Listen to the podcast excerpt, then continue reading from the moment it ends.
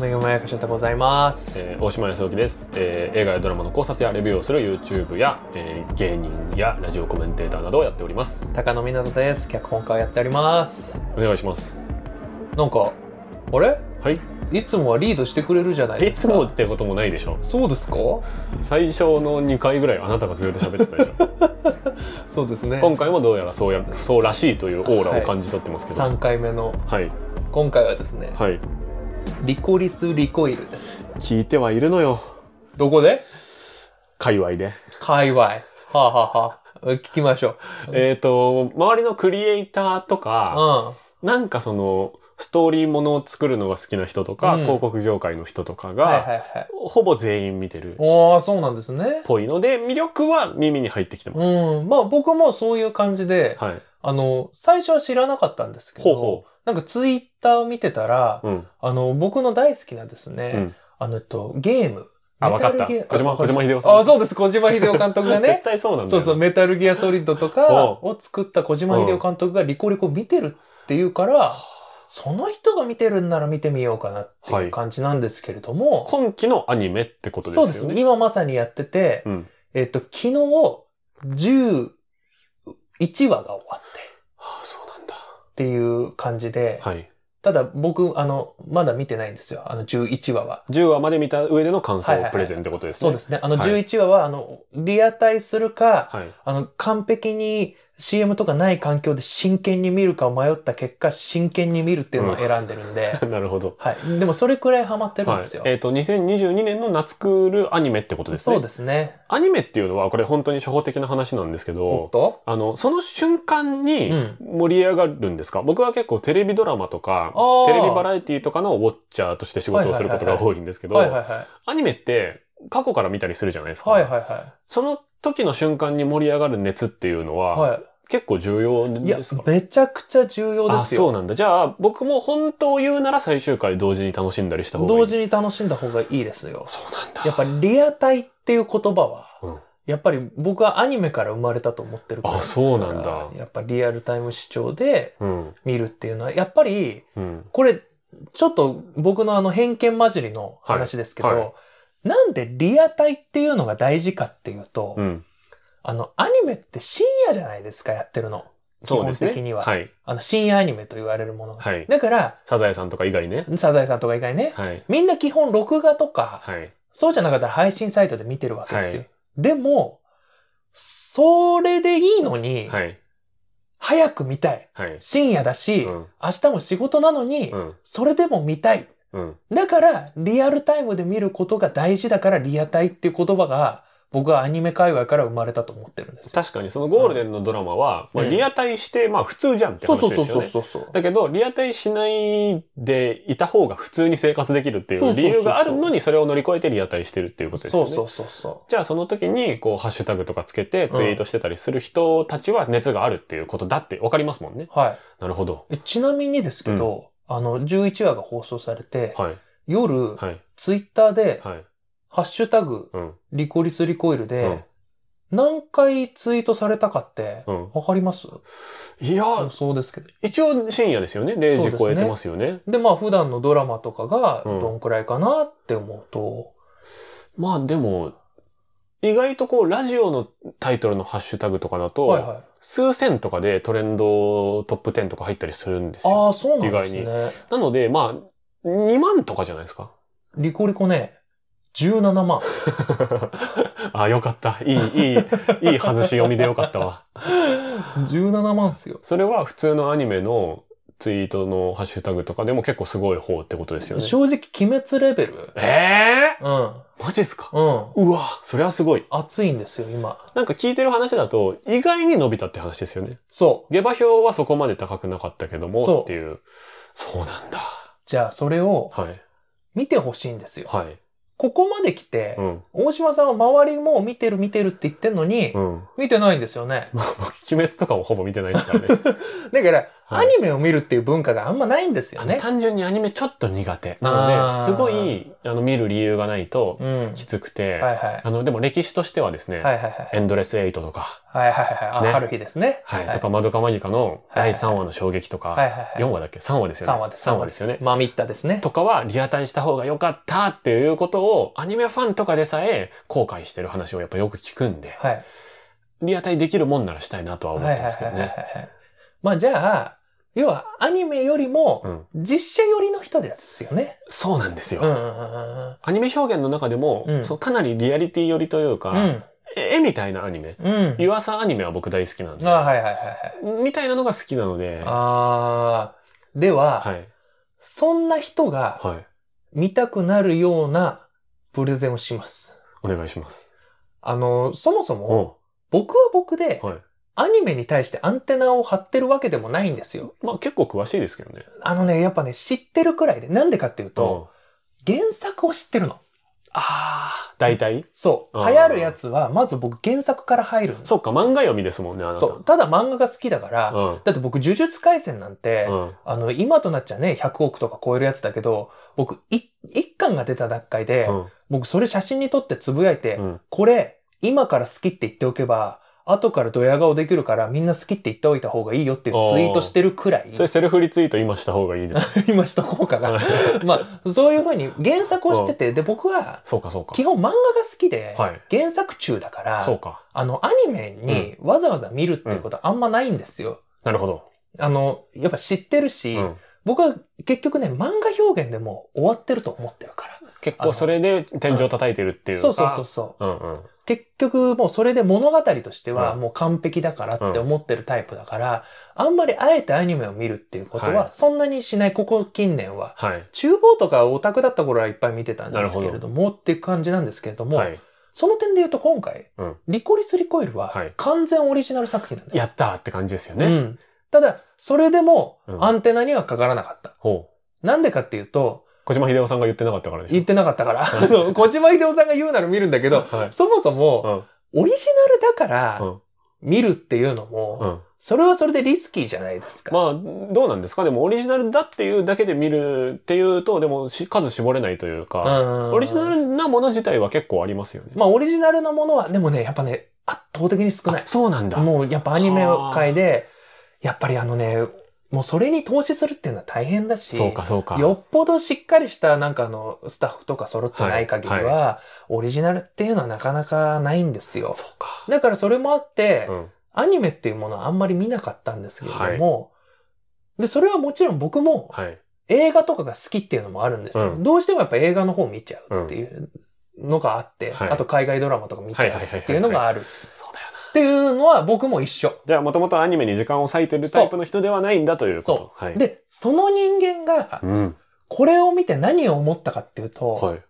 これ実写じゃんって思ったんですよ。ああ、それは説得力あるな。すごいの。はい。で、それの凄さを言いますね。うん。まず、まあ、リコリス・リコイルという話の、はい。まあ、一応のうん。ざっくりしたあらすじというか設定だけ言っておくと、はい。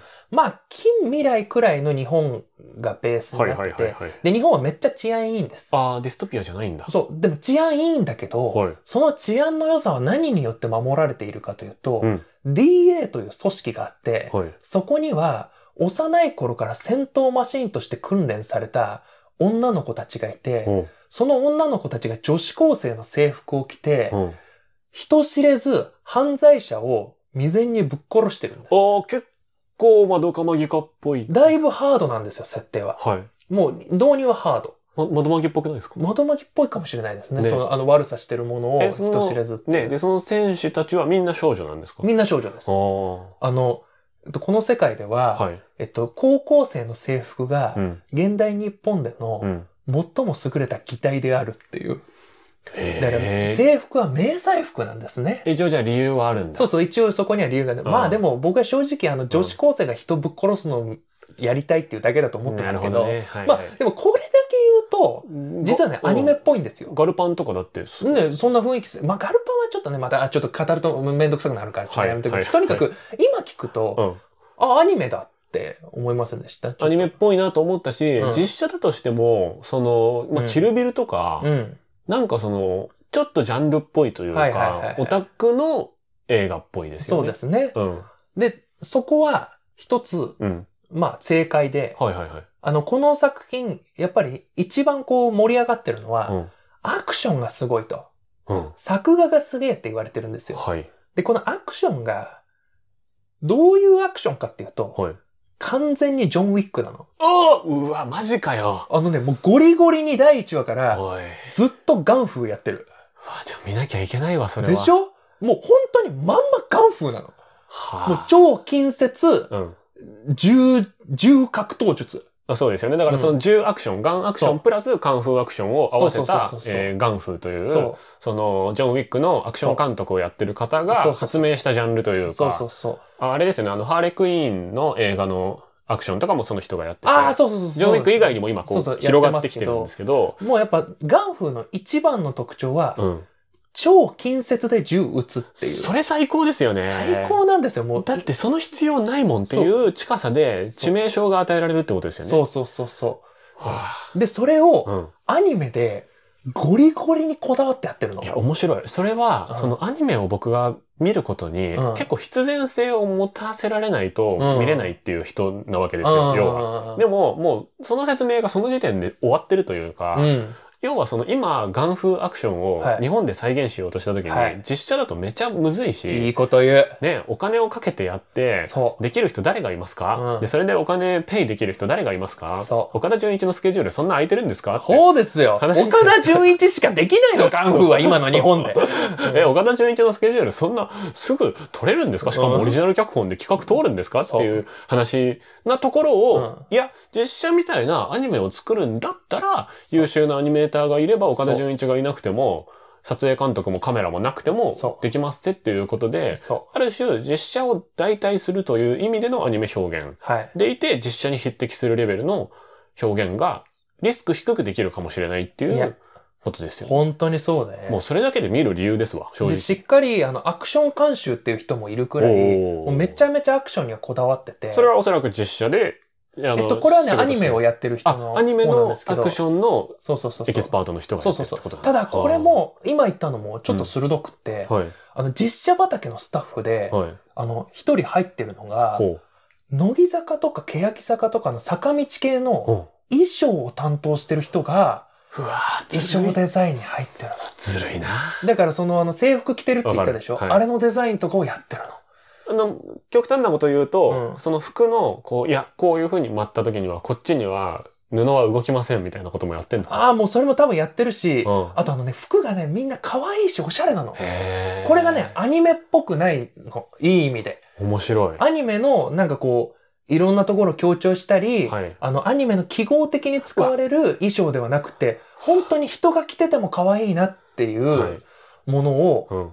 衣装になってて、それ今まさに僕が言おうとしたことなんですけど、はいはい。あの、僕がアニメやっぱちょっと苦手だなって思っちゃうもの、はい。一部のものであり結構売れてるものなんですけど、うんその女性が女性であるというだけで、はいはい。全員胸を強調した服を着なければいけないとははかは、なぜか全員パンチラギリギリの服を着なければいけない、そうじゃないキャラであってもみたいなことが、まあもちろんイメージ結構古いと思うし、エヴァとかのイメージがずっと強いとかもあるとは思うんですけど、やっぱパッとちょっと話題になったものを見たときに、うんその性的な話じゃないのに性的な記号を見なきゃいけないことの、なんか疲れみたいなのが結構あるんですよ。はいはいはい。それはあんまないってことですね。ないんですようわ、。すごいな。もうそこもこだわってて。乃木坂の人とかがやってるってことは、乃木坂ってそう見られないことを頑張ってるアイドルじゃないですか。そう、いいこと言う。そうなんですよ。あの、最近聞いた話ですごい面白いなと思って、ちょっとだけ脱線ああ、いいですよ。したいんですけど、あの、はい坂道が流行ってから、はい女子高生のスカートが長くなったって知ってます？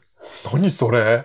そうなんですか？なんか当たり前の話らしいですよ、女子からしたら。ええマジ？僕らはおじさんだからわかんないけど、はいでも言われてみれば、うん2000年代とかの僕らが高校生の時とかのスカートって短くなかったですか、もう短いと思いましたよ。街で見かける女子高生。うんで、それは AKB とかのブームだったかららしくて。ああ。まあ、短いっちゃ短いじゃないですか。うんもともと、あのーしょ本当に初期の初期の頃はパンチラアイドルって言わはいれてたはいはいはい。ものなので。で、えっ、と、僕らが大学入ったぐらいの時に流行ったうん乃木坂、欅坂、日向坂は、みんな本当にスカートめっちゃ長いじゃないですか。はあ、そうですよね、あのグループは。で、それプラス K-POP のアイドルとか、韓国の制服とかが、そのプリーツが少ない、あまあ要はペンシルスカート的なタイプのスカートだから、はいはい膝ぐらいまではある。あ。はで膝上30センチのミニスカみたいなのじゃないっていうブームが2個合わさって、今の女子高生は、あの、パンチラみたいな感じのミニスカートではないっ。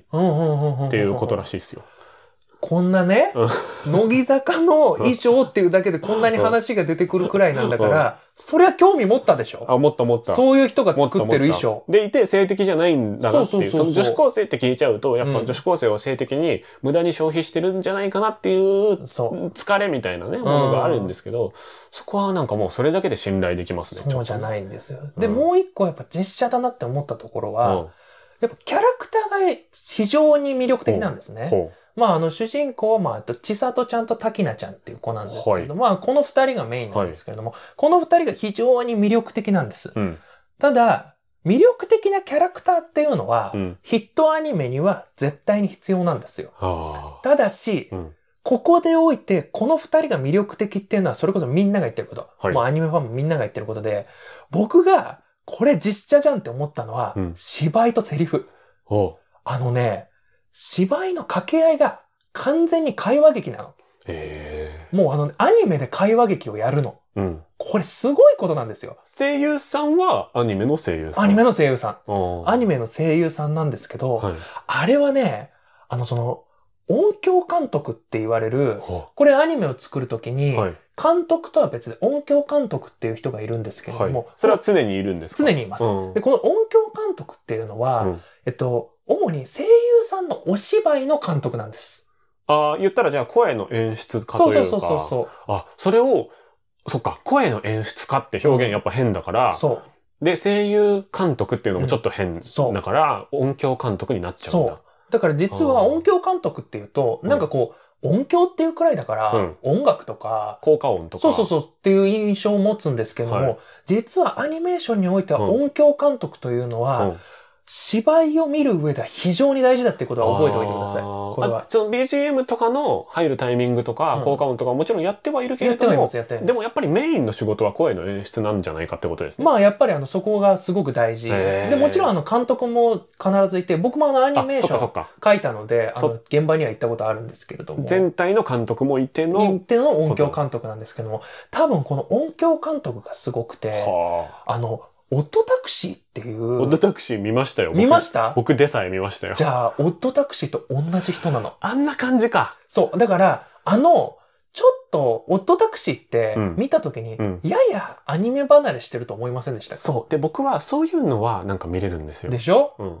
だから、あの、ああいう人が作ってるから、うん。その、見た目は、うん。結構やっぱね、リコリコと言います。リコリスリコイルは。大丈夫です略してリコリコと言いますね。すはいはい。リコリコは、結構見た目は、あ、可愛い女の子だうん。っていう印象を受けると思いますけれども、実際の芝居を見てみると、うん。めちゃくちゃなんかこうアニメっぽくない掛け合いで、はいはい。わかりやすく言うと、何々だわ何々だわよっていう、うん未だにアニメーションの女の子ってこういう女言葉を使いがちなんですよ。苦手です。苦手でしょ？はい。これほぼない。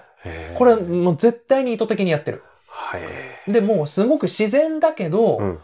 自然だけどちょっとドラマとか映画のような、うんあの、こう、小気味いいやりとりというか、はいはいはい。なんか単なるオフビートでうんリアルなやりとりっていうのとは違って、はい。セリフのやりとりが気持ちいいんですよ。はあ。その上でよ。うん。その上ですごいのは、口の動きとうん顔の変化とかうの、ん。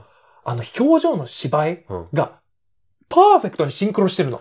これも非常にすごいところで、そうか。あの、結局、アニメーションで喋ってるってことを示したいと思ったら、うん。閉じてるところと開いてるところの2枚あればいいんですよ、絵が。はい。なんか、アキラとかの時にそれがちゃんとし始めたって話は聞いたことあアるんですけど。キラはすごい。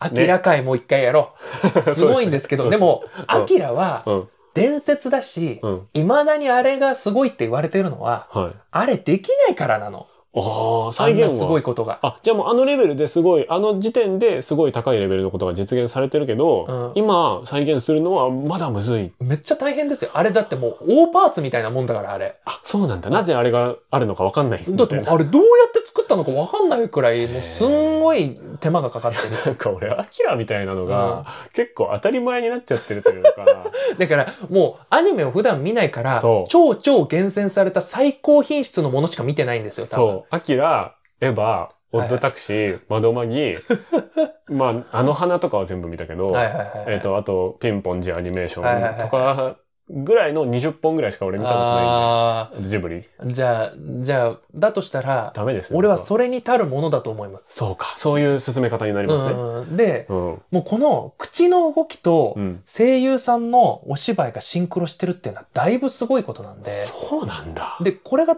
どう、ちょっと構造の話しますね。はいこう撮影の、はいまずどうやってアニメーションができていくかっていうと、アフレコってうん。わかりますよね。わかります。あの、バカにしないでください。いや、なんかな、あんまりにも知らなそうだからそれはさすがにわかります。はい。アフレコって、うん。絵に合わせて喋ってるはい。のがアフレコって思いますよね。とは思ってますけど。あの、もうね、うん。えっと、それはだいぶ昔のことで、あそうなんだ。あのね、もう、てか昔もそうじゃなかったかもしれないんですけど、はい。今って、その、一枚う、ん。落書きみてえな、なんかあの丸書いて、うん。例えば今の滝名と千里だったら、うん。丸書いて滝名、千里みたいに書いてあるものが、うん。絵がポンと出て、うんはい、ここで喋ってます。喋ってるという体で、うん。あの、セリフ言ってください。脚本はあってってことですよね。脚本はあるんですけど、はいはいだから、喋ってる絵に合わせて言うんじゃないんですよ。うんうんうんもう、それはもう制作上の都合で、やっぱあの、そこまでにできてないから、なるほど。だからそこから合わせたりするんですけれども。声優さんのスケジュールを合わせる方が、あの、作画をするよりも大変だからっていうか、その、いや、えっとね、そこはね、単純にうん、アニメって作ると絶対にギリギリになるんですよ。これはなぜかわからないけど。まあでも絵の方がどっちかっていうとギリギリになるので、まあ大変なんですよ。声優さんをあの前日に呼ぶとかはできないからってことですね。できないのもありますからね。事前に撮るんですよ。で、はい。これに合わせてまあ、あの、作作画とかも作るんですが、ただ、うん。ここまでは普通なんですけれども、はいここにうん。声優さんの動き、言葉に合わせて、うん。完璧に絵をシンクロさせるんですよ。それも後からやってるってことですかこれを後からやるんですよ。で誰がやってるんですか？だからこれをスタッフがやってる。で、このやり方で、これを、完璧にこれをやったのが、あの、かぐや姫の、えっと、物語。あ、高畑監督、ね。高畑監督高畑勲のかぐや姫の物語、ね。あれはもう脚本だけあっても完全に俳優さんに全部演じてもらった後にそれに完璧に合わせる形で絵を作ってるんですけど、一番好きなアニメ映画です。あ、じゃあ、で、僕うは、んそれは明言されてないけど、うん。そういう作り方じゃないと、うん。これは絶対に無理だっていうくらいのお芝居と、あ、の、えっと、絵のシンクロ具合なんですよ。はいはい。で、ちゃんと表情の変化とかもものすごくうまいの。ねねってかぐや姫もね。はい、そう。でも、リコリコは、ね？はいリコリコもすっごく上手で、はあ。で、あ、本当にこの人が何を考えてるかわかるっていう表情の作り方だし、で、またね、あのね、でもね、それを全部やるとまたうるさいわけですよ。うん、それ。うん、で、やっぱあの作画とかも疲れてきちゃうから、うんここでね、あのね、喋ってるのに、めちゃめちゃ喋ってるのに、うん足元だけ映すカットとかあんの。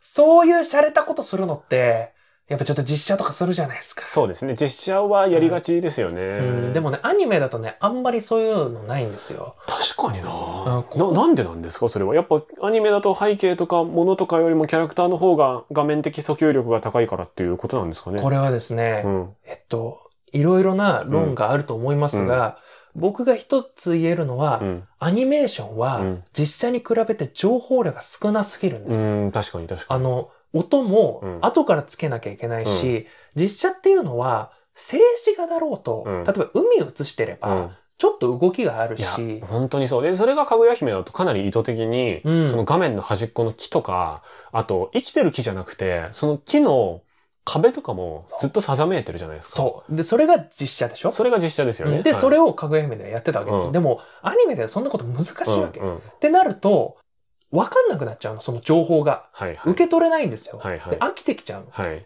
だから、僕も、えっと、こう、アニメの脚本をはい書きまして、はいその時に学んだんですけれども、沈黙っていうのはないんだと。なるほどね。沈黙をやってしまったら、はい。あの、下手すりゃ放送事故になるっていうはだから沈黙の時も必ず環境音とかはあるし、あ。はいはいはい。でも沈黙をやろうとすると、静止画が出てるってことになるから、うん。それはアニメーションっていうのは絵が動くものですから、はい。だから紙芝居になってしまって、それはアニメーションではなくなってしまうんですね。っうん。ていうジレンマがあるんですよ。うん。これをぶっちぎって、うん。ちゃんとセリフの掛け合いだけで面白いから、はい。もうこのかっこいいこの静止がいいだろうん。っていう、うんこれエヴァでもやってたアプローチなんですって。あ、エヴァっぽいなと思いました、今聞いてて。エヴァって、あの、やっぱ安野さんは、うんあの、テレビ放送の後半で実験してたっていうのが、はいはいはい。アニメって動かなくてもいいだろうん。っていうのを、なるほど。バチッと決まったカットがあったら、動かないでもいいだろっていうのをはあ後半にはやってて、あ、テレビシリーズの後半で、そあ、それを意図的にやってるう。んだ。意図的に、これは意図的みたいなんですね。っていうことをやるんだけど、はいはい。とにかくセリフがバチバチに決まってるし、うん。セリフの、その、俳優さんも上手だから、うん。だからもう気持ちよく見れるんですよ。なるほど。もうまとめちゃうんですけれども、この他に、うん。あの、正直で、面白いところはいっぱいある。うん。話も面白いし、はい。あの、えっと、引き、次への引きも気になるし、はい。クリフハンガー。そうそうそう、脚本を書いてる身として、うん。本当にこういうことやらなきゃダメだなって落ち込むくらいに話も面白い。お話だけでも十分面白い。、で、アクションもいいし、うん作画もいいし、キャラクターもいいっていう、うん。全スタッフ、うん。全キャストが、みんな高水準でうん、高水準のものを作ろうとして、うん。結果、だからあの、なんで最初の下馬評でそんなに盛り上がってなかったかっていうと、はい。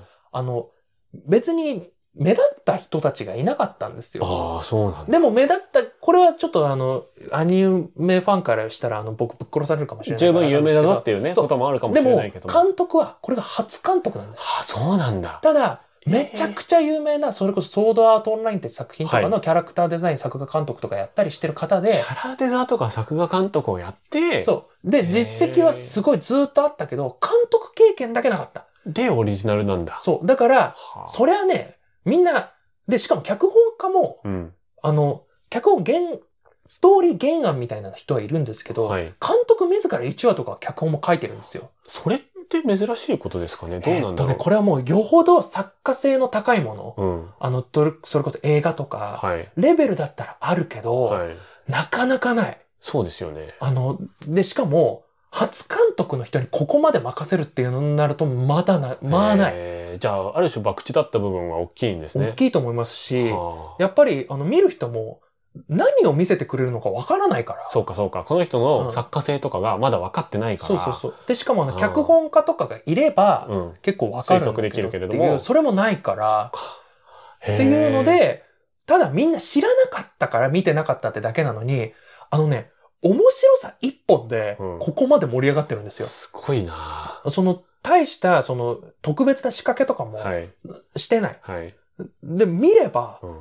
こりゃ人に勧めたくなるわっっていうくらいの面白さっていうのは、語られてることなのでう、ん。もう多くの人が。はい。それで刺さらなかった人のために、はい。今、実写が好きな人、うん普段アニメが見見ない人たちうがん、見たらきっと楽しめるだろうなっていうところを、今こういう形でちょっとわ、それでも結構納得した納し、得しました？もう、その、かぐや姫の話と、うん。あと、その実写っぽいっていう話と、あと、ガンフーの話で、うもう見ない理由があんまりなくなっちゃったので、よかった。見ます。見てください。はい。ちょっとね、あのね、意地悪な質問をするかもしれないんですけあど、はいはい。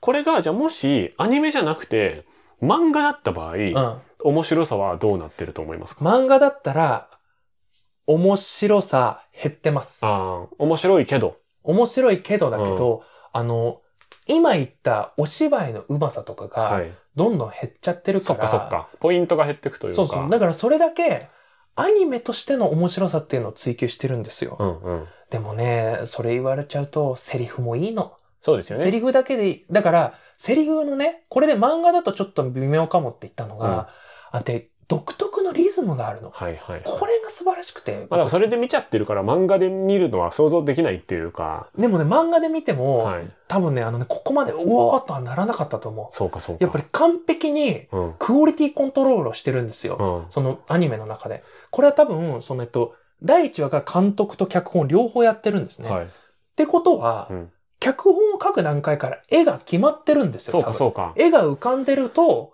書けることとかもあるし、うんで、その後もそれを貫き通してるんですね。で、例えば一個だけちょっと言わせてほしいのが、はい。何個でも言っていいですよ、別に。僕がね、痺 れたセリフがあって、はい。この、今言った、はい。滝菜ちゃんと千里ちゃんっていうのがいるんですけれど主人も、公。そう、この千里ちゃんっていうのは、うん。伝説の、うん。そのリコリス、あ、この世界でその、えっと、あの、人を殺す権利があるうん女子高生のことをリコリスって言うあ、んですけどライセンスみたいのがあるんですね。そうそうそうそう。で、この、千里ちゃんっていうのは、伝説のリコリスなのに、うんはい。なぜか、あの、喫茶店でうん働いてる、なんか、戸ざまにいるんですよ。うわー、わかるな。わかります？なんか。で、ここに、はい DA っていうそのさっきの組織のはい本部で、エリート街道行くはずだった滝菜ちゃんっていう子が、あの、あるミスをして、うん。あの、島流しにあっちゃうんですね。うんで、その先にいるのが千里ちゃんなんうん。ですよ。うん。うん。で、滝菜ちゃんは、本部に戻りたいって思ってるんですね。うん。で、本部に戻りたい、戻りたいって言ってる中で、千里ちゃんっていう子は、もう伝説の人なのに、うん。なんかどこかヘラヘラしてて、うん。ふわふわした人なんですよ。うん。だから、滝菜ちゃんはなんだかなって思ってる時に、うん。あの、こう3話であるセリフなんですけれども、その D、DA に戻りたいんだっていう滝菜ちゃんをはい。元気づけるシーンがあるんですよ。はい。そこのセリフがね、うん遅くない。まだ途中だよ。チャンスは必ず来るっていう、うん。なんでもないって思ったでしょ。キッズリターンみたいだなって思いました。これがね、はい。脚本家としてはうん。たまらないんですよ。ほなんでかっていうと、う。うん。遅くない。まだ途中だよ。チャンスは必ず来る。これね、チャンスは必ず来るだけでいいの。うん。なんなら遅くない。チャンスは必ず来るだけでいい。間のまだ途中だよは、うん。いらないの。うん。いらないんだけど、うん。あえて入れることでここにリズムが生まれてんの。はい。遅くない。まだ途中だよ。チャンスは必ず来るって、この3段階にホップ、ステップ、ジャンプしてるんですよ。うん。これは、もうあの、映像になった時の音の気持ちよさとかまでうん計算してないとこれ書けない。確かに。5時、7時、10時みたいな、そうそうそうそうそう。ポンポンって感じってことですよね。そう。で、これをできるのは、やっぱり一貫してクオリティを全部管理してるからなの。うん。やっぱり脚本家ってどうしても、脚本家っていうのを立てちゃうと、はい。ちょっと切り離されちゃったりするんですよ。なるほどで、。それぞれのセッションが切り離されるもんなの。これしょうがない。で、まあ、まあ、やろうとしたことがその他の部署には伝わらなかったりとか。そうそうそう。で、まあ、しょうがないかっていうことですよね。そうそうそう。まあでもそれが必要なんですよ。うん。そん。分業だから。そう、分業だし、誰にでも伝わることをうん。伝えるっていうのが必要だから、はいそうしやって情報が研ぎ澄まされていくわけ。はいこの繊細な表現っていうのを、うん。まあ多少犠牲にする代わりに、うん。ああの、誰にでも伝わる表現をする。でもこの、遅くない。まだ途中だよ。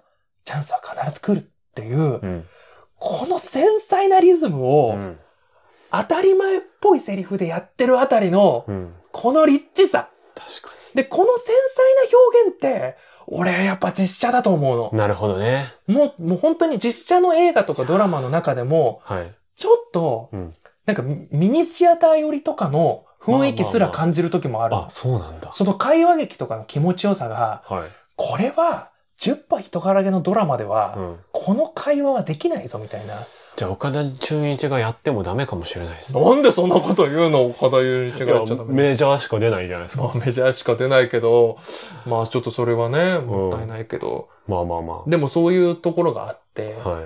だからまあその繊細な表現とかも含めいやて面、白い。だからやっぱりこれはアニメならでは。だからさ、最初に高野さんが言った、うんあの、漫画で完成してるものをうんアニメにしたものはそんなにわざわざ見ないってうん言ったけれども、それで言うと、うんアニメで見る理由が、うん高野さんみたいな人からしても最初からあるってことですよあね。るし、しかもそれが、アニメ好きの文脈じゃない、うん、うん。要は実写好きの文脈とかなんなら普通に面白いものが好きな人たちもはい。見るべき理由があるっていう。ああそこまで広がるタイプの射程を持った作品って、うん大体この高野さんのアンテナの張り方とかからしうんて、大体何年に1本ぐらい出てくるもんですか？いやー、でも僕の感覚だとまあ3年に1本あればいいかなっていう気持ちですよ。そうか、そうか。年一で出ることあんのかなっていう。まあ、僕で言うと、まあ、去年で言うと、なんか平家物語とかはみんな、あー、ねあれね、僕まだ見てないんですけど、今年かあれ？あれ今年あれ今年か？今年の1月か？なんか。やばい。